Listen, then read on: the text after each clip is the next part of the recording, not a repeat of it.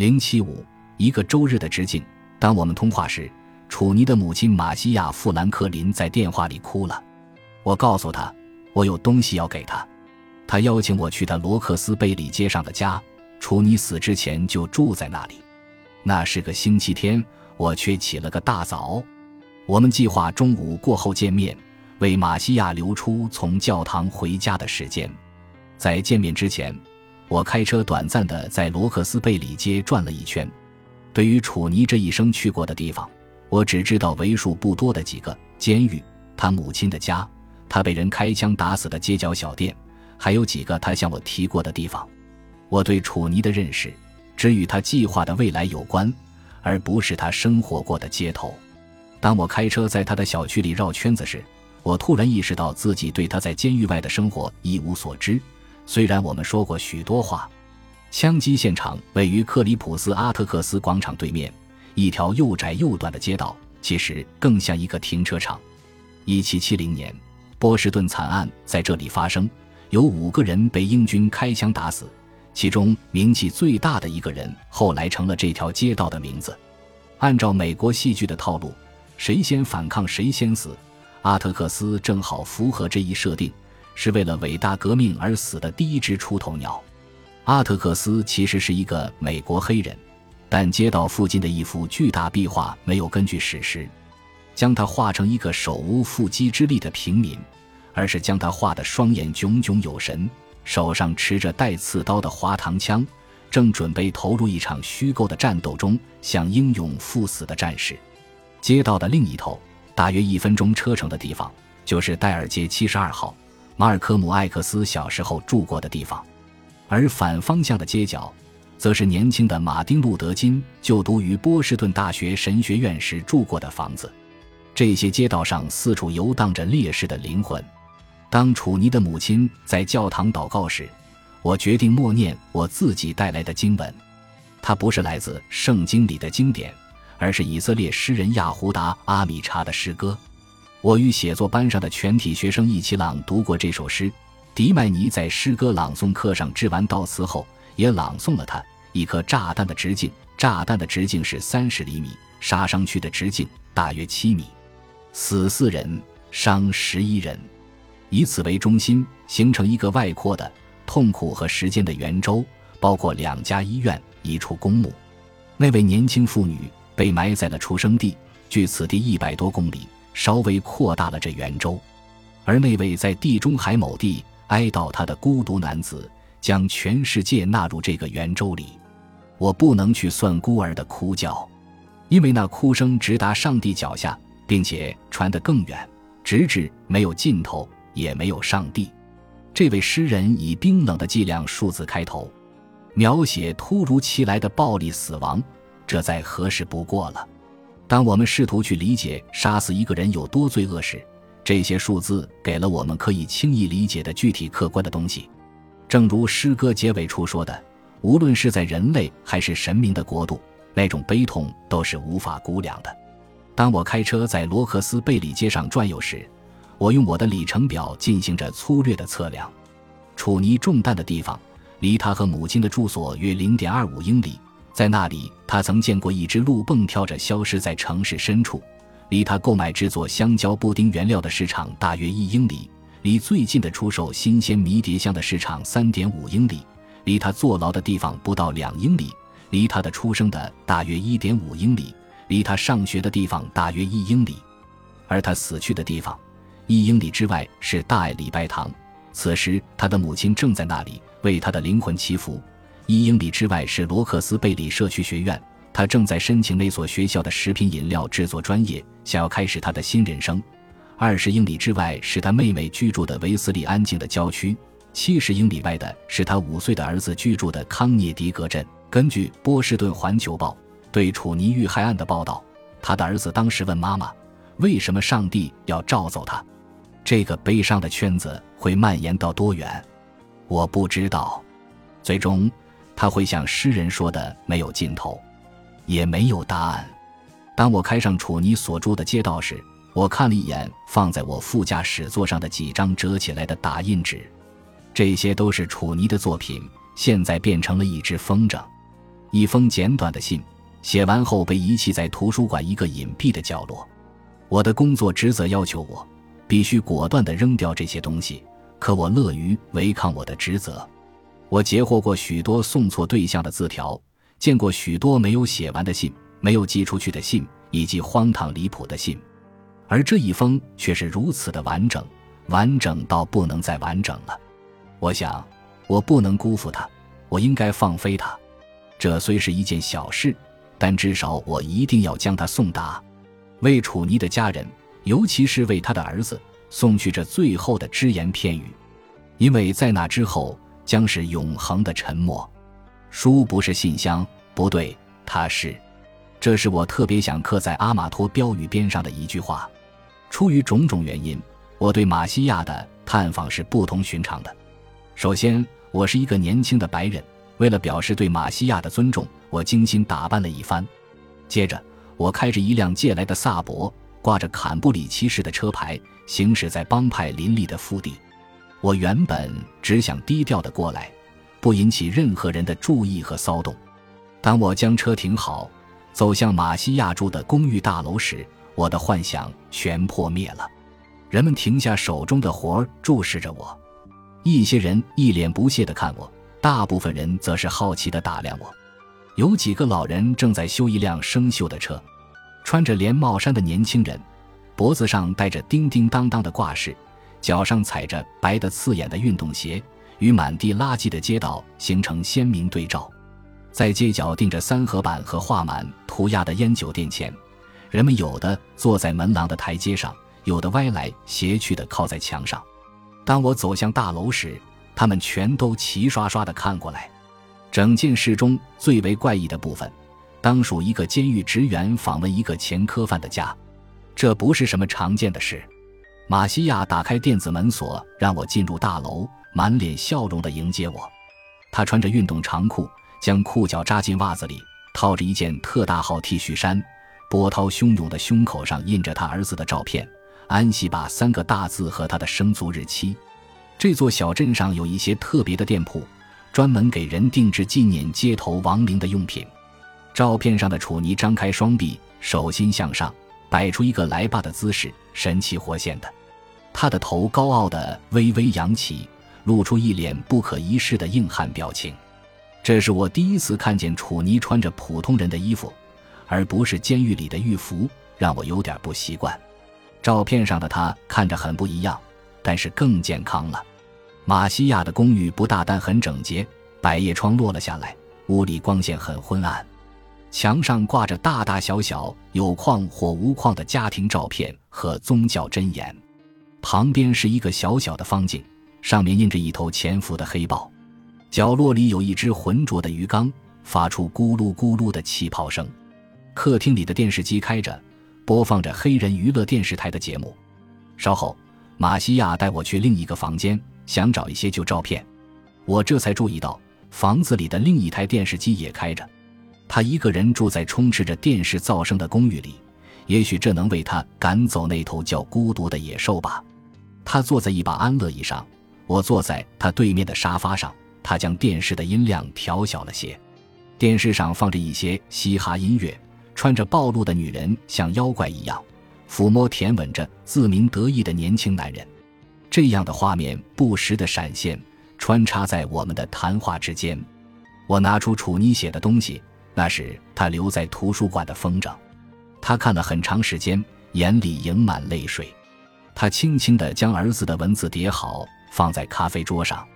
我要给他压层膜包好。他说：“他告诉我，他儿子的死是天意。他说，圣经早就告诉过我们，人终有一死，只是不知何时，不知何地。楚尼就是这样。楚尼写过一首很像牌剧的小诗。我告诉他，我相信那是一首宗教诗。他翻出来又看了一遍，一字一句地慢慢念着。”飞机在天空中翱翔，我行至影丹地，站在周日早晨的操场。你为什么认为他是宗教师？他问道。我告诉他，我给大家布置了一首三行小诗的作业，还规定了最后一行要写什么。我在黑板上潦草地写下我对最后一行的要求，那就是周一早晨的操场特指监狱操场。我之所以建议用周一早晨，是因为星期一代表着令人烦闷的工作日又开始了。但是，周一早晨也是令监狱囚犯欣喜若狂的时刻，因为他们总算从周末漫长的禁闭中解放了。但楚尼自作主张地将它改成周日早晨，这与星期一的意义全然不同。他将它改过来的时候，我就注意到了。当时我还在心里琢磨着，它与安息日有没有关系。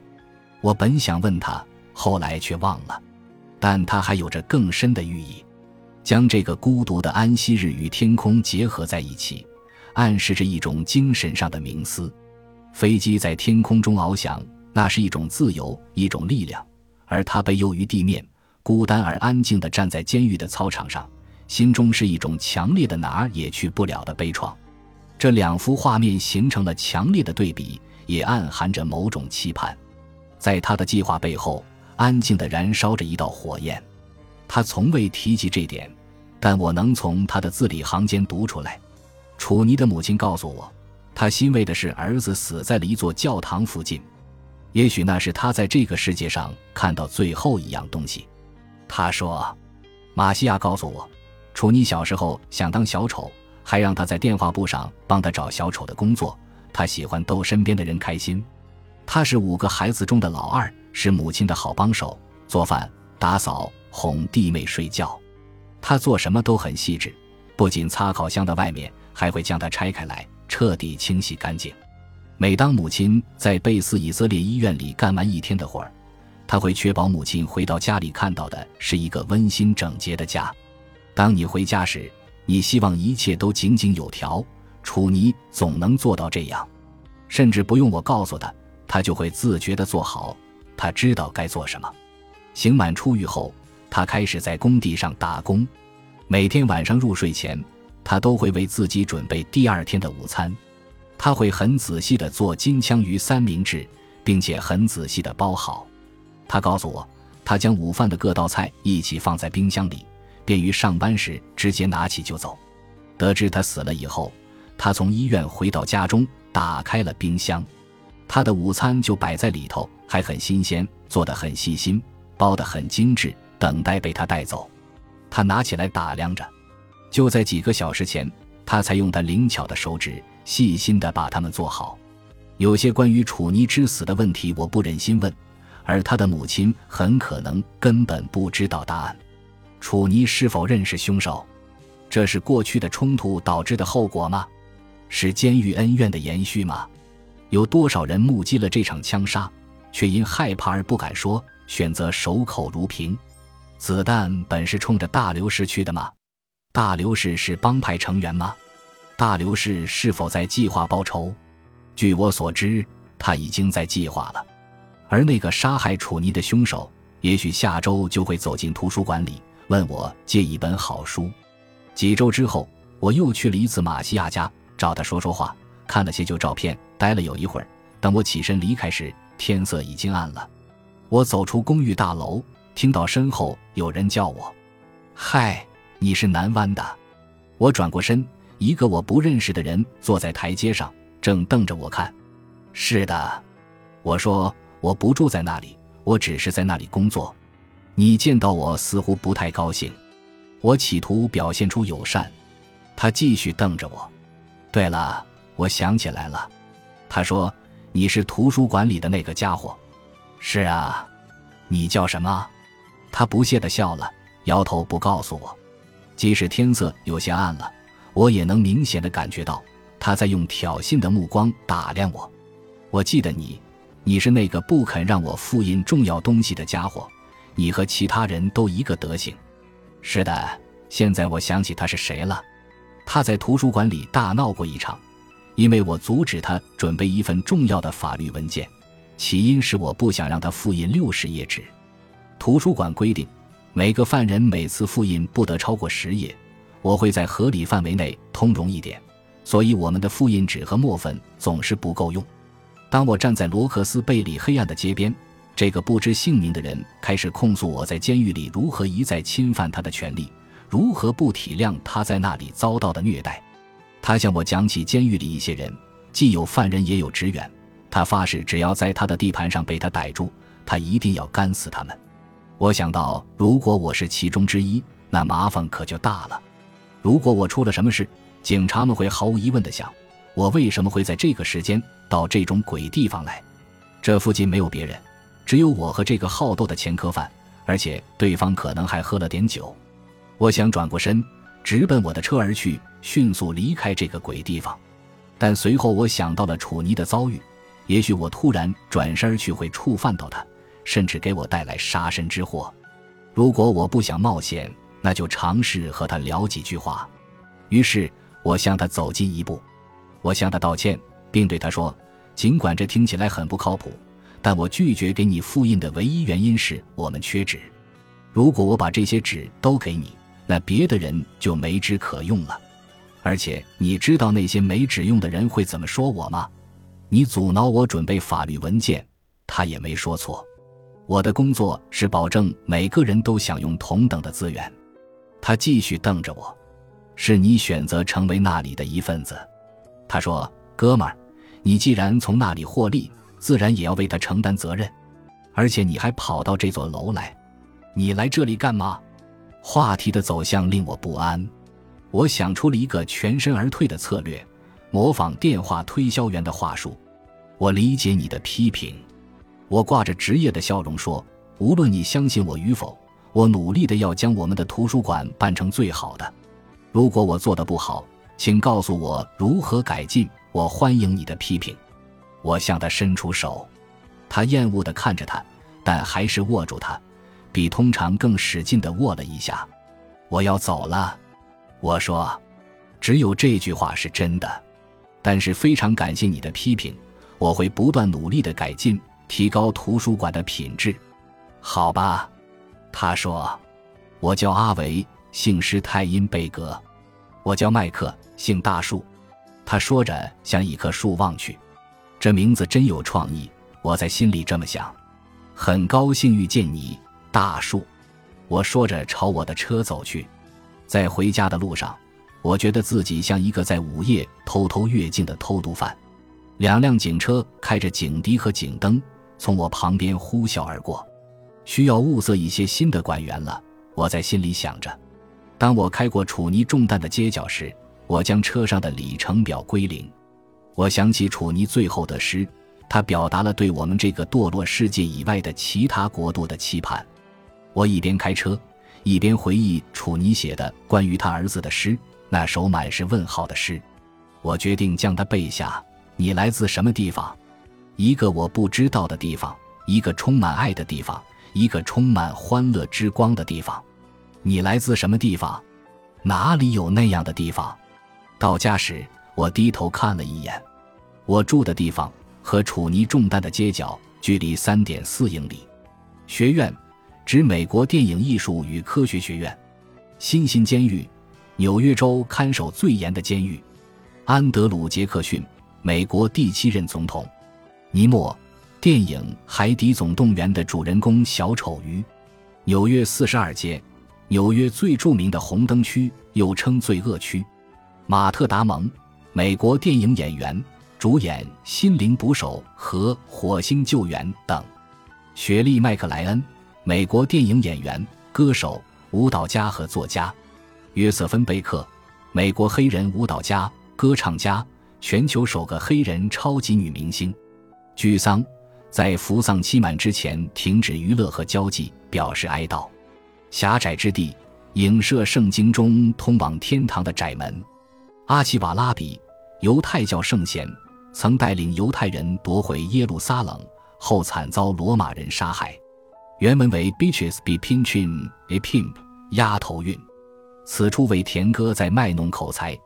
四十盎司，北美一些国家瓶装酒的标准含量。末日，此处指刑期的最后一天。本集播放完毕，感谢您的收听，喜欢请订阅加关注，主页有更多精彩内容。